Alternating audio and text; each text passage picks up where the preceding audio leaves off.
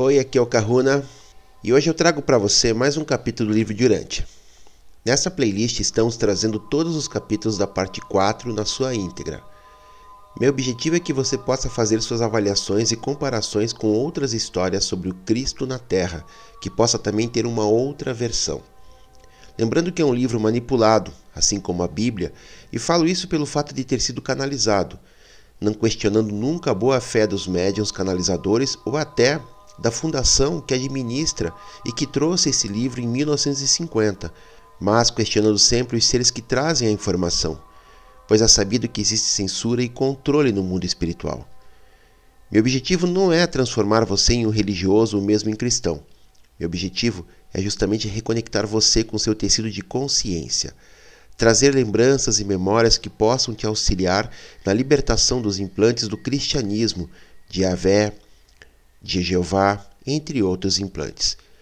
Sou terapeuta, atendo presencialmente aqui em Curitiba e à distância no mundo inteiro, e desenvolvi um método que, através da apometria, cura estelar, magia, reintegração psicoespiritual, entre outras técnicas associadas à minha ancestralidade e conexões, que me permitem conectar com seu tecido de consciência e com isso removemos implantes, holografias e tudo aquilo que está controlando você possibilitando que você possa assumir o controle dessa e das outras experiências, pois para mim o tempo não existe e esse trabalho é realizado nesse universo que é você.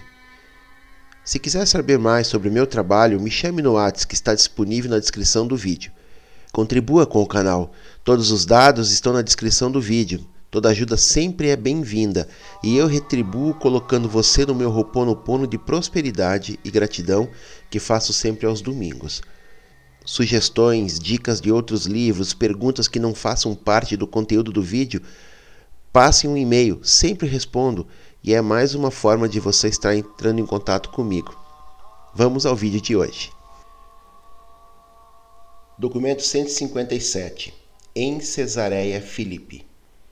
Antes de levar os doze para uma curta estada na vizinhança de Cesareia Filipe, Jesus arranjou, por meio dos mensageiros de Davi, para que fossem a Cafarnaum no domingo 7 de agosto, com o propósito de encontrar-se com a sua família. Segundo o combinado, esse encontro deveria acontecer na oficina de barcos de Zebedeu. Davi Zebedeu havia arranjado com Judá, irmão de Jesus, para que toda a família de Nazaré estivesse presente. Maria e todos os irmãos e irmãs de Jesus. E Jesus foi, com André e Pedro, ao encontro marcado. Certamente era a intenção de Maria e dos seus filhos manter o compromisso, mas aconteceu que um grupo de fariseus, sabendo que Jesus estava do lado oposto do lago, nos domínios de Filipe, decidiu encontrar-se com Maria para saber tudo o que fosse possível sobre o paradeiro dele. A chegada desses emissários de Jerusalém deixou Maria muito perturbada, e notando a tensão e o nervosismo de toda a família, eles deduziram que uma visita de Jesus deveria estar sendo esperada. E desse modo, instalaram-se na casa de Maria, e depois de chamarem por reforços, esperaram pacientemente pela chegada dele. E isso, na verdade, impediu definitivamente que qualquer membro da família tentasse ir ao compromisso marcado com Jesus. Por várias vezes, durante o dia, tanto Judá quanto Ruth tentaram iludir a vigilância dos fariseus nos seus esforços de mandar avisar a Jesus, mas esse esforço foi em vão. Cedo, na parte da tarde, os mensageiros de Davi trouxeram a Jesus a informação de que os fariseus estavam acampados na porta de entrada da casa da sua mãe e que, portanto, ele não devia tentar visitar a sua família. E assim, novamente, se bem que não por culpa de ninguém, Jesus e a sua família terrena deixaram de ter contato. O coletor de impostos do templo. Enquanto Jesus, junto com André e Pedro, permaneciam perto do lago, na oficina de barcos, veio um coletor de impostos do templo e, reconhecendo Jesus, chamou Pedro de lado e disse: O teu mestre não paga o imposto do templo? Pedro estava inclinado a mostrar indignação com a sugestão de que se esperava que Jesus contribuísse para a manutenção das atividades religiosas dos seus inimigos jurados, mas, percebendo uma expressão peculiar no rosto do coletor, ele acertou em supor que o propósito era pegá-los no ato de recusarem-se a pagar o costumeiro meio ciclo para sustentar os serviços do templo em Jerusalém. E desse modo, Pedro respondeu: Pois não, é claro que o mestre paga a taxa do templo. Espere no portão, e logo eu voltarei com o dinheiro do imposto. Ora, Pedro havia falado sem refletir. Judas, que tinha posse dos fundos, estava do outro lado do lago. Nem ele, nem o seu irmão, nem Jesus haviam trazido qualquer dinheiro consigo. E sabendo que os fariseus estavam procurando-os, eles não podiam ir a Betsaida para conseguir o dinheiro. Quando Pedro contou a Jesus sobre o coletor e que havia prometido dinheiro a ele, Jesus disse: Se prometeste, então devereis pagar. Mas com que irás cumprir o prometido? Tu irás tornar-te de novo um pescador para poder honrar a tua palavra? Entretanto, Pedro, nestas circunstâncias, é bom que paguemos o imposto. Não podemos dar a esses homens a oportunidade de se ofenderem com alguma atitude nossa. Esperaremos aqui, enquanto tu vais com o barco, jogar a rede buscando os peixes, e quando os houveres vendido lá no mercado, pagarás ao coletor por todos nós três. Tudo isso tinha sido ouvido pelo mensageiro secreto de Davi, que havia ficado por perto, e que então fez um sinal para um companheiro que pescava perto da margem para que viesse depressa. Quando Pedro estava pronto para sair no barco e pescar, esse mensageiro e o seu amigo pescador presentearam-lhe com várias cestas grandes de peixes e ajudaram-no a carregá-las para perto dali até o mercador de peixes, que os comprou, pagando um valor suficiente para que, com uma ajuda do mensageiro de Davi, se pagasse o imposto do templo para os três. O coletor aceitou o dinheiro, antecipando a penalidade pelo pagamento atrasado, por terem estado durante algum tempo ausentes da Galiléia. Não é de se estranhar que os vossos registros tragam uma cena de Pedro pegando um peixe que tinha um dinheiro na boca. Naqueles dias corriam muitas histórias sobre achar tesouros na boca de peixes, Tais lendas de cunho quase miraculoso eram comuns. Assim, quando Pedro os deixou para ir ao barco, Jesus observou, não sem um certo humor. Estranho que os filhos do rei devam pagar tributo. Em geral, é um estrangeiro que é taxado para ficar na corte. Mas convém que não deixemos nada em que as autoridades possam tropeçar. Vai, talvez tu pegues o peixe com o dinheiro na boca. Jesus teria falado assim e Pedro tão rapidamente teria voltado com o dinheiro do imposto. Com isso, não é de surpreender que o episódio se tenha espalhado mais tarde, transformando em um milagre, como está registrado pelo escritor do Evangelho segundo Mateus. Jesus, André e Pedro esperaram na praia até quase o entardecer. Os mensageiros trouxeram-lhes a informação de que a casa de Maria estava ainda sob vigilância. Portanto, quando escureceu, os três homens que esperavam entraram no barco e remaram lentamente para a margem oriental do mar da Galiléia. Em Betsaida Júlias. Na segunda-feira, 8 de agosto, enquanto Jesus e os doze apóstolos estavam acampados no parque de Magdã, perto de Betsaida Júlias, mais de cem crentes, os evangelistas, o corpo de mulheres e outros interessados no estabelecimento do reino vieram de Cafarnaum para uma conferência. E muitos dos fariseus, sabendo que Jesus lá estava, vieram também. Nessa altura, alguns dos saduceus haviam se unido aos fariseus no intuito de pegar Jesus em uma cilada. Antes de ir para a conferência reservada com os crentes, Jesus teve um encontro público no qual os fariseus estiveram presentes e eles incomodaram o mestre com perguntas e procuraram perturbar a assembleia de outras maneiras. Disse o líder dos perturbadores: Mestre, gostaríamos que nos desse um sinal da autoridade que tens para ensinar. E então, quando esse sinal acontecer, todos os homens venham a saber que tu fostes enviado por Deus. E Jesus respondeu-lhes: Quando for a tardinha, vós direis que fará bom tempo porque o céu está vermelho. Pela manhã direis que fará mau tempo, porque o céu está vermelho. e que as nuvens abaixaram. Quando virdes uma nuvem subindo a oeste, direis que as chuvas virão. Quando o vento soprar do sul, direis que virá um calor tórrido. Como é que sabeis tão bem discernir a face dos céus, se sois tão incapazes para discernir os sinais dos tempos? Para aqueles que conhecem a verdade, já foi dado um sinal, mas para uma geração hipócrita e com a mente cheia de maldade, nenhum sinal será dado. E depois de dizer isso, Jesus retirou-se e preparou-se para a conferência da noite com os seus seguidores. Nessa conferência, ficou decidido que seria organizada uma missão unificada em todas as cidades e aldeias da Decápolis, tão logo Jesus e os doze voltassem da visita que fariam a Cesareia Filipe. O mestre participou do planejamento da missão de Decápolis e, ao despedir-se do grupo, falou: Eu vos digo, tende cuidado com a influência dos fariseus e dos saduceus. Não vos enganeis com a exibição de um grande saber e a profunda lealdade que demonstram ter as formas da religião. Preocupai-vos apenas com o espírito da verdade viva e com o poder da verdadeira religião. Não é o medo de uma religião morta que vos salvará, mas sim a vossa fé e uma experiência viva com as realidades espirituais do reino. Não permitais a vós próprios tornar-vos cegos pelos preconceitos e paralisados pelo medo. Nem permitais a reverência às tradições desvirtuar o vosso entendimento daquilo que os vossos olhos não veem e os vossos ouvidos não ouvem. O propósito da verdadeira religião não é meramente trazer a paz, mas sim assegurar o progresso.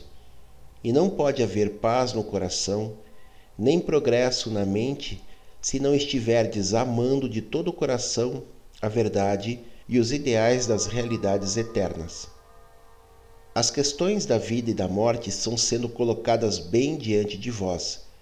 Os prazeres pecaminosos do tempo contra as realidades justas da eternidade.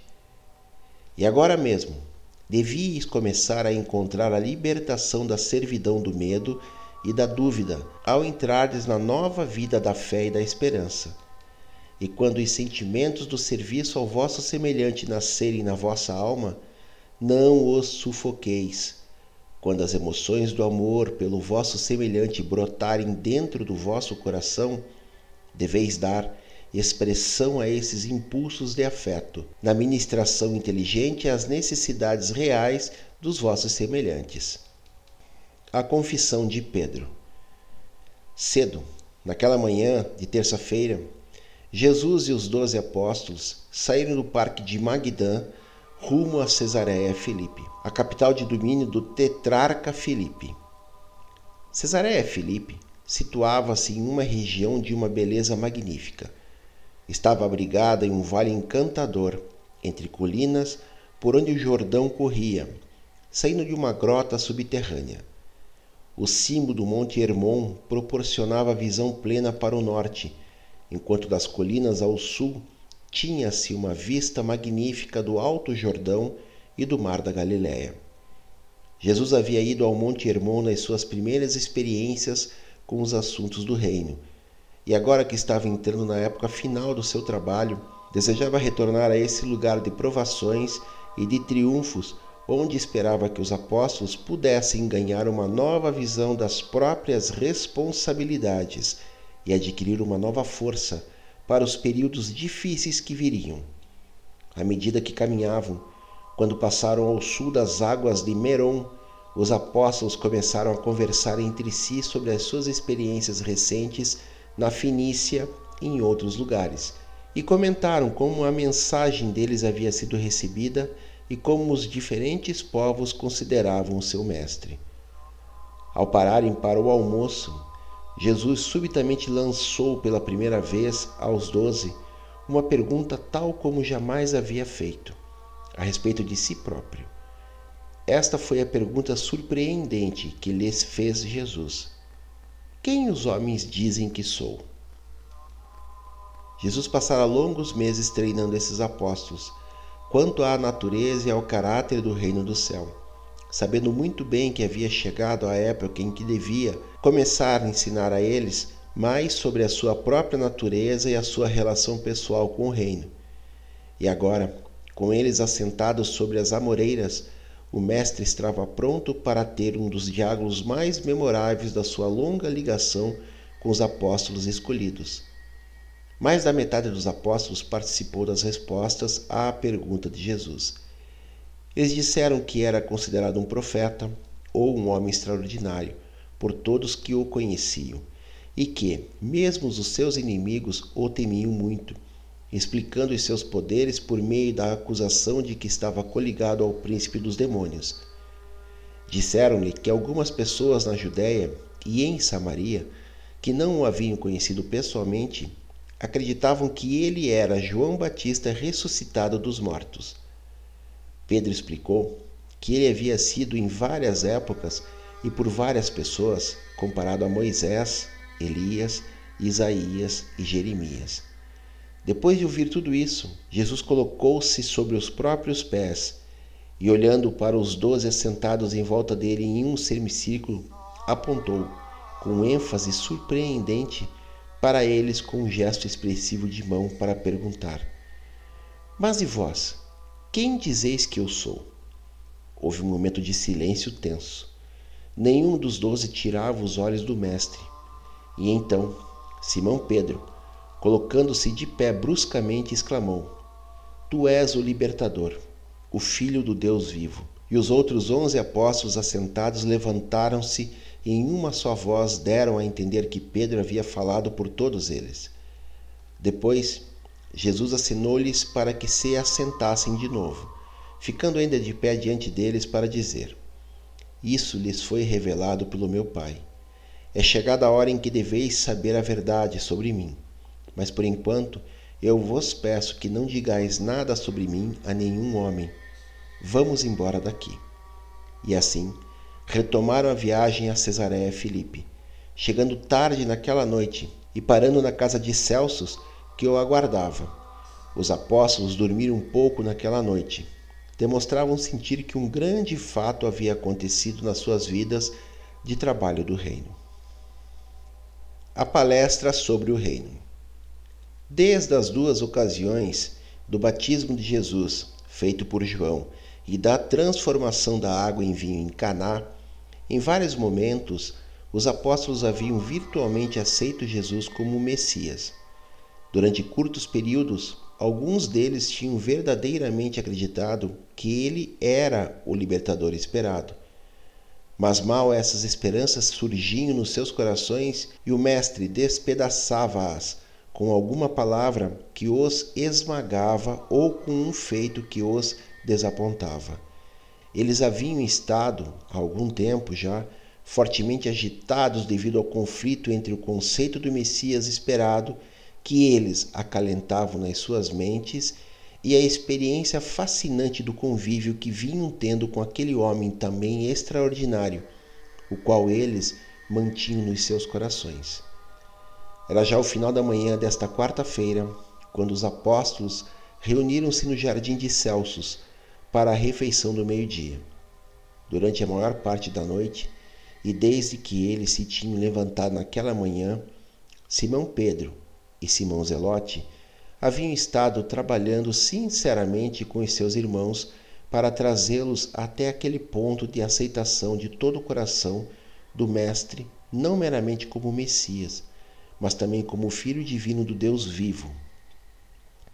Os dois Simãos estavam quase de acordo nas suas considerações sobre Jesus e trabalharam diligentemente para trazer os seus irmãos à plena aceitação da visão que eles tinham.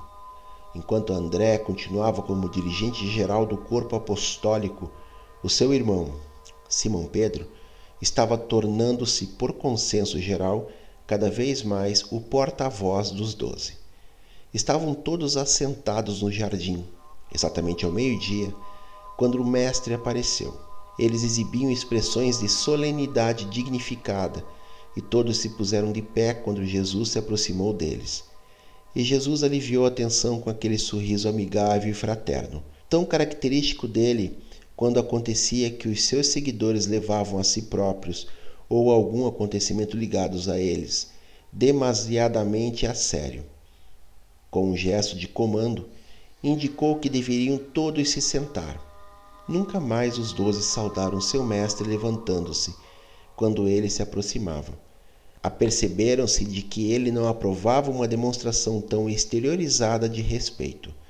Depois de haver compartilhado a refeição e quando estavam empenhados em discutir os planos da próxima viagem pela Decápolis, Jesus, subitamente, olhando-os nos seus rostos, disse: Agora que se passou todo um dia, desde que vós consitistes na declaração de Simão Pedro a respeito da identidade do Filho do Homem, eu gostaria de perguntar se ainda vos mantendes fiéis àquela conclusão.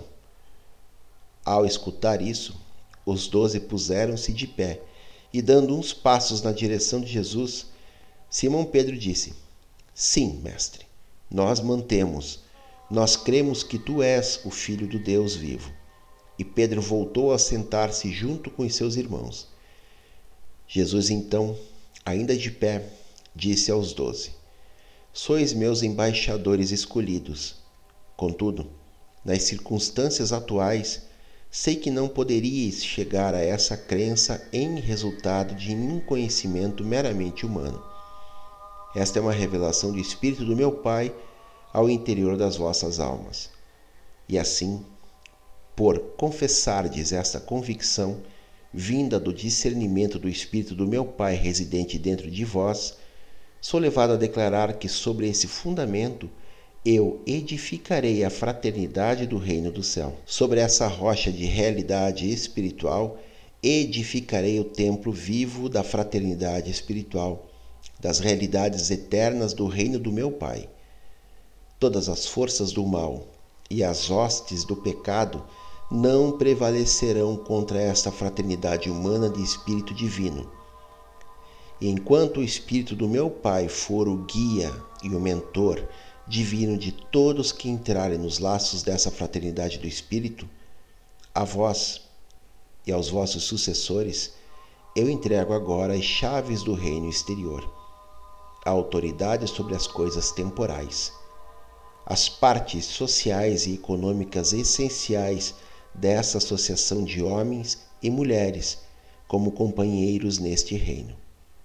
E novamente, ele os incumbiu, por enquanto, de não dizer a ninguém que ele era o Filho de Deus.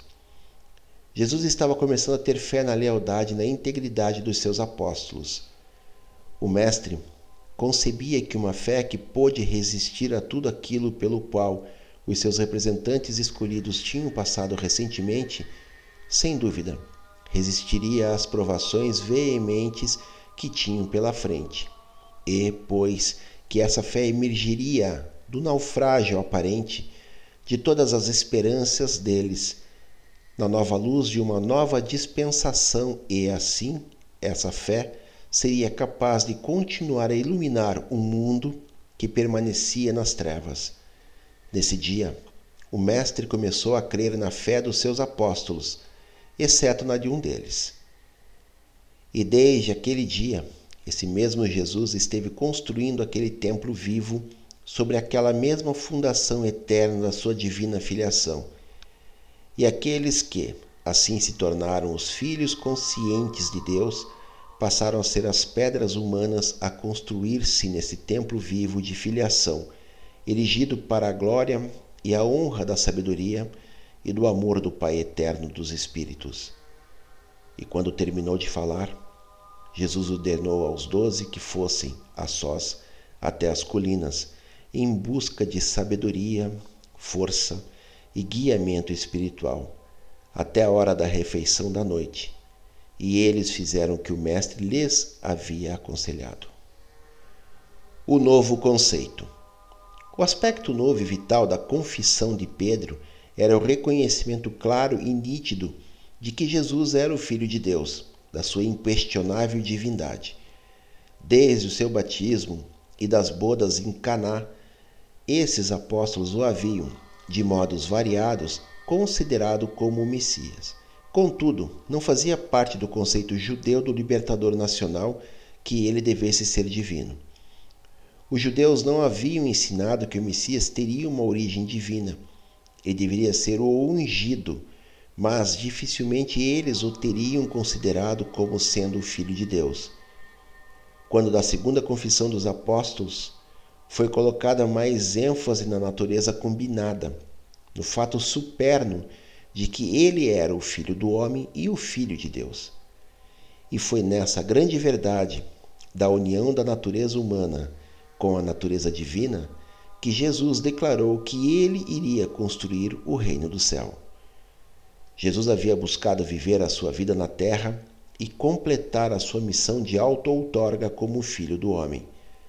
Os seus seguidores estavam dispostos a considerá-lo o Messias esperado sabendo que jamais poderia atender àquelas expectativas messiânicas, Jesus esforçou-se para efetuar essa modificação no conceito que faziam do Messias, de um modo que o capacitava parcialmente a satisfazer as expectativas deles. Agora, entretanto, ele reconhecia que um tal plano dificilmente poderia ser levado adiante com êxito e, portanto, escolheu ousadamente revelar o terceiro plano, o de anunciar abertamente a sua divindade, de reconhecer a verdade da confissão de Pedro e diretamente proclamar aos doze que de fato era um filho de Deus. Durante três anos, Jesus estivera proclamando ser o filho do homem enquanto durante esses mesmos três anos os apóstolos haviam insistido cada vez mais no fato de que ele era o esperado Messias judeu. E agora, ele revelava ser o Filho de Deus, e que, sobre o conceito da natureza combinada de Filho do homem e Filho de Deus, ele determinara edificar o reino do céu. Jesus decidira não fazer mais esforços para convencê-los de que não era o Messias e propunha, agora, ousadamente, revelar a eles o que ele é, e então ignorar a determinação deles de persistir em considerá-lo o Messias. Na tarde seguinte, Jesus e os apóstolos permaneceram mais um dia na casa de Celsos, esperando que os mensageiros de Davi e Zebedeu chegassem com os seus fundos em seguida ao colapso da popularidade de Jesus junto às massas, ocorreu uma grande queda na receita. Quando eles chegaram a Cesareia Filipe, o fundo de caixa estava esvaziado. Mateus permaneceu relutante em deixar Jesus e os seus irmãos nessas circunstâncias, mas realmente não possuía fundos próprios disponíveis para passar ajudas, como tantas vezes fizera no passado. Contudo, Davi Zebedeu havia previsto essa provável diminuição da receita e por isso mesmo instruiu aos seus mensageiros para que, enquanto percorriam o caminho da Judéia, Samaria e Galiléia, que atuassem como coletores de dinheiro, o qual seria enviado aos apóstolos exilados e ao seu mestre. E assim, na noite daquele dia, esses mensageiros chegaram de Betsaida, trazendo os fundos suficientes para sustentar os apóstolos até o seu retorno, com o fito de embarcar para a campanha da Decápolis. Mateus esperava ter o dinheiro da venda da sua última propriedade em Cafarnaum naqueles dias, tendo arranjado para que esses fundos fossem anonimamente revertidos para Judas. Nem Pedro, nem os outros apóstolos possuíam uma concepção muito adequada da divindade de Jesus. Eles mal divisavam que esse seria o começo de um novo período na carreira do seu mestre na Terra, o período em que o instrutor, curador, estava tornando-se o Messias recentemente concebido, o Filho de Deus. Desse momento em diante, um novo tom surgiu na mensagem do Mestre. Doravante, o seu único ideal de vida seria a revelação do Pai, enquanto a única ideia do seu ensinamento seria apresentar ao seu universo a personificação daquela sabedoria suprema que apenas poderia ser compreendida sendo vivida. Ele veio para que todos nós pudéssemos ter a vida e tê-la mais abundantemente. Jesus entrava agora no quarto e último estágio da sua vida humana na carne. O primeiro estágio fora o da sua infância, os anos em que ele era apenas indistintamente consciente da sua origem, natureza e destino como um ser humano. O segundo estágio foi aquele de uma autoconsciência crescente, nos anos da sua adolescência e da sua juventude de homem, e durante o qual ele veio a compreender mais claramente a sua natureza divina e a sua missão humana. Esse segundo estágio terminou com as experiências e as revelações ligadas ao seu batismo. O terceiro estágio da experiência terrena do Mestre estendeu-se do batismo até os anos da sua ministração como mestre e curador e até a memorável hora da confissão de Pedro em Cesareia Filipe. Esse terceiro período da sua vida terrena abrangeu os tempos em que os seus apóstolos e seguidores imediatos o conheceram como Filho do Homem, ainda considerando-o o Messias. O quarto e último período da sua carreira terrena começou aqui, em Cesareia Filipe, e estendeu-se até a crucificação. Esse estágio da sua ministração foi caracterizado pela sua declaração de divindade e abrange as obras do seu último ano na carne. Durante o quarto período, enquanto a maioria dos seus seguidores ainda o considerava o Messias, Jesus se fez conhecer aos apóstolos como Filho de Deus. A confissão de Pedro marcou o início do novo período, o da compreensão mais completa da verdade como um filho auto-outorgado em Urântia, mas cuja ministração suprema de filho abrangia o universo inteiro, e pelo reconhecimento desse fato, ainda que nebulosamente da parte dos seus embaixadores escolhidos. Assim, Jesus confirmou, na sua vida, o que ensinou na sua religião: o crescimento da natureza espiritual pela técnica do progresso vivo.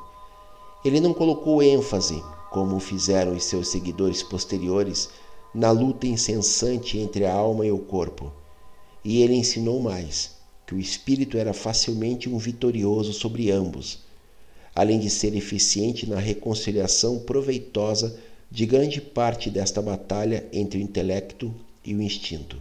Um novo significado acompanha então todos os ensinamentos de Jesus desse ponto em diante. Antes de Cesareia Filipe, ele apresentara o evangelho do reino como um mestre instrutor. Depois de Cesareia Filipe, ele surgiu não meramente como um instrutor, mas como um representante divino do Pai eterno, centro e círculo deste reino espiritual. E foi preciso que ele fizesse tudo isso como um ser humano, o Filho do Homem. Jesus havia se esforçado sinceramente para conduzir os seus seguidores ao reino espiritual, inicialmente como um instrutor e depois como um mestre curador mas eles não aceitaram isso. Ele sabia muito bem que a sua missão terrena não iria, possivelmente, satisfazer as expectativas messiânicas do povo judeu. Os profetas de outrora haviam retratado o Messias que ele não poderia jamais ser. Jesus buscara estabelecer o reino do Pai como filho do homem, mas os seus seguidores não quiseram lançar-se nessa aventura. Jesus Percebendo isso, então, escolheu satisfazer parcialmente aos seus crentes, e ao fazer isso, preparou-se abertamente para assumir o papel do filho auto-outorgado de Deus. E desse modo, os apóstolos ouviram muitas coisas novas quando Jesus conversou com eles nesse dia no jardim. E alguns desses pronunciamentos soaram estranhos, até mesmo para eles. Entre outros anúncios surpreendentes, eles ouviram alguns como os seguintes: De agora em diante, se um homem quiser um lugar em nossa fraternidade, que ele assuma as obrigações da filiação e me siga. E quando eu não estiver mais convosco, não penseis que o mundo tratar-vos-á melhor do que o fez ao vosso mestre. Se vós me amais, preparai-vos para aprovar essa afeição com a vossa disposição de fazer o sacrifício supremo. E observai as minhas palavras, Eu não vim para chamar os justos, mas os pescadores. O filho do homem não veio para que se lhes ministrassem, mas sim para que ele próprio ministrasse e desse sua vida como dádiva a todos. Eu declaro-vos que vim para buscar salvar aqueles que estão perdidos. Nenhum homem neste mundo agora vê o Pai, exceto o Filho que veio do Pai. Mas se o Filho for elevado, ele levará todos os homens consigo. E quem acreditar nessa verdade de que a natureza do Filho é uma combinação de Pai e Filho, receberá o dom de uma vida que transcenderá a todas as idades. Ainda não podemos proclamar abertamente que o Filho do Homem é o Filho de Deus, mas isso foi revelado a vós, e é por isso que eu falo ousadamente a vós sobre tais mistérios. Embora eu me apresente diante de vós por meio desta presença física, eu venho de Deus, o Pai. Antes que Abraão fosse, eu sou. Eu vim do Pai para este mundo como me conhecestes e declaro-vos que, em breve, devo deixar este mundo e retomar o serviço do meu Pai. E agora, em face das minhas palavras, poderá a vossa fé compreender a verdade sobre a qual eu vos estou prevenindo, de que o Filho do Homem não irá satisfazer as expectativas dos vossos pais, nem ser o Messias como eles conceberam. O meu reino não é deste mundo. Podeis acreditar na verdade a meu respeito, diante do fato de que, embora as raposas tenham tocas e os pássaros do céu tenham ninhos, eu não tenho onde repousar a minha cabeça? Entretanto, vos digo que o Pai e eu somos um. Aquele que me tiver visto terá visto o Pai.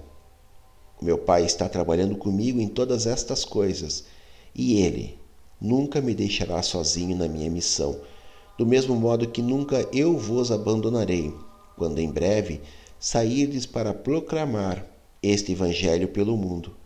E agora eu vos trouxe comigo, e por um momento vos peço que fiqueis a sós, para que possais todos compreender a glória, e para que diviseis a grandeza da vida para a qual eu vos chamei, a aventura da fé, do estabelecimento do reino do meu Pai nos corações da humanidade da edificação da minha fraternidade de associação viva com as almas de todos aqueles que acreditam neste Evangelho. Os apóstolos ouviram essas declarações ousadas e surpreendentes em silêncio e ficaram atordoados e se dispersaram em grupos pequenos para discutir e ponderar sobre as palavras do Mestre. Eles haviam confessado que ele era o Filho de Deus mas não podiam captar inteiramente o que significava tudo aquilo que tinham sido levados a fazer. As palavras de André. Naquela noite, André trouxe para si a tarefa de ter uma palavra pessoal e questionadora com cada um dos seus irmãos. E teve conversas proveitosas e encorajadoras com todos os condiscípulos, exceto Judas Iscariotes. André nunca havia tido uma ligação pessoal íntima com Judas, como tivera com os outros apóstolos, e assim não havia dado maior importância ao fato de que Judas nunca se relacionara confiante e livremente com ele como dirigente do corpo apostólico. Mas André estava agora tão preocupado com a atitude de Judas que mais tarde naquela noite, após todos os apóstolos adormecerem profundamente, procurou Jesus e disse ao Mestre sobre a causa da sua ansiedade. Jesus disse-lhe: Não é inoportuno, André, que tenhas vindo a mim com esta questão. Contudo, nada mais há que possamos fazer. Apenas continue colocando a maior confiança possível nesse apóstolo. E nada digas aos irmãos dele a respeito dessa conversa que tiveste comigo. E isso foi tudo que André conseguiu extrair de Jesus Sempre tinha havido alguma estranheza entre esse judeu e os seus irmãos galileus. Judas havia ficado chocado com a morte de João Batista. Ficara severamente magoado com as repreensões do Mestre em várias ocasiões. Chegara a desapontar-se quando Jesus se recusou a ser proclamado rei. Sentira-se humilhado quando o Mestre fugiu dos fariseus Sentira pesar quando ele não aceitou o desafio dos fariseus de dar um sinal.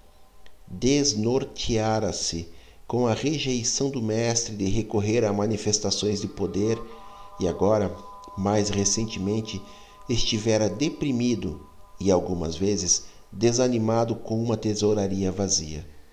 E Judas sentia falta do estímulo das multidões. Cada um dos apóstolos também se via afetado de algum modo e em graus distintos por essas mesmas provações e atribulações, mas eles amavam Jesus. Ou pelo menos deviam ter amado o Mestre mais do que Judas, pois eles acompanharam-no até o fim amargo. Sendo da Judéia, Judas ofendeu-se pessoalmente com o recente aviso de Jesus aos apóstolos para terem cuidado com a influência dos fariseus. E tinha tendência de considerar essa afirmação como uma referência velada a ele próprio. Mas o grande erro de Judas foi que repetidas vezes, quando Jesus enviava os seus apóstolos para ir orar sozinhos, Judas, em vez de entrar em comunhão sincera com as forças espirituais do universo, permitia-se pensamentos de temor humano e, ao mesmo tempo, persistia em alimentar dúvidas imponderáveis sobre a missão de Jesus, bem como em ceder à própria tendência infeliz de manter sentimentos de vingança. E, agora, Jesus gostaria de levar os seus apóstolos junto consigo ao Monte Hermon, onde ele decidira inaugurar a sua quarta fase de ministração na terra como Filho de Deus.